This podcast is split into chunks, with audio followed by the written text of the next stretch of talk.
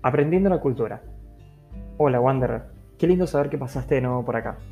Espero que hayas tenido un fin de semana genial. En el episodio de hoy vamos a revisar algunas buenas recomendaciones para conocer y aprender la cultura local. Se dice que la cultura de un pueblo está compuesta por sus usos y costumbres, su modo de vestir, de hablar, de relacionarse, de comer y de vivir. Hoy voy a compartir con vos tres maneras de empaparse de la cultura local del país al que vamos a ir a vivir.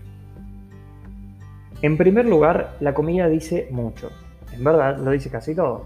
Qué, cómo, cuándo y dónde come una persona es un fiel reflejo inconsciente de la cultura local.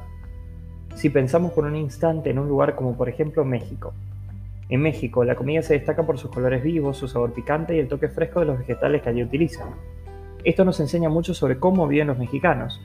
Parece mentira, pero si tienen la suerte de conocer a algún mexicano, son igual de vivaces, picantes y frescos que las comidas que ellos consumen.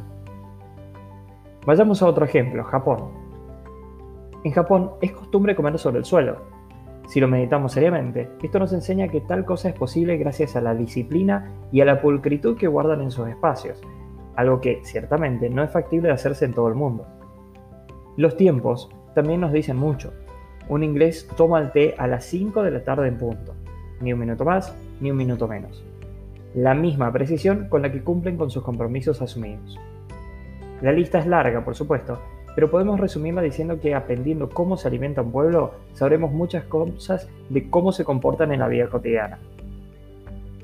En segundo lugar, una de las expresiones más genuinas de la cultura de un país o una región es su música. Del tango rioplatense al flamenco español, del jazz y el blues al reggae o al K-pop. La música típica de un lugar nos dice mucho de sus raíces, su historia y su pasado.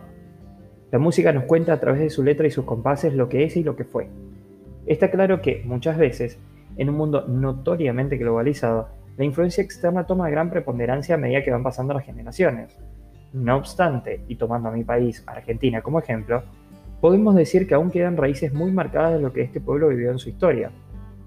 Basta con escuchar cantautores como Teresa Parodi o Mercedes Sosa para conocer un poco sobre lo que formó a varias generaciones que nacieron y crecieron en este suelo. Lo mismo podemos decir del jazz con Ray Charles y sus canciones en un periodo histórico de Estados Unidos donde la segregación del pueblo de tez oscura estaba en el centro de la agenda. Nuevamente, la lista es larga, pero si nos tomamos el tiempo de escuchar detenidamente la música del país al que iremos a vivir, seguramente aprenderemos mucho de su cultura.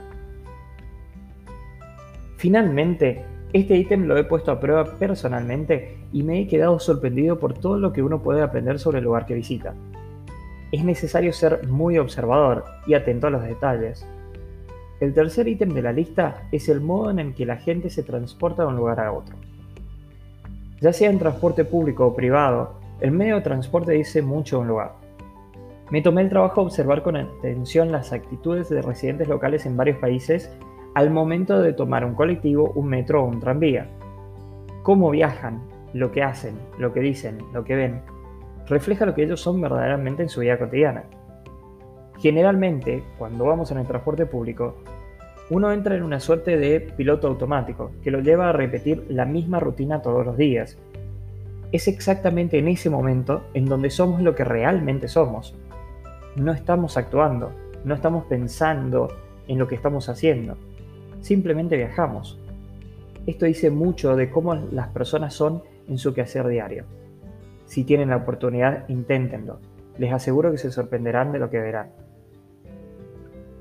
Hemos llegado al final del capítulo de hoy, pero no quiero irme sin antes contarte que a partir de la semana que viene arrancamos con las entrevistas en vivo.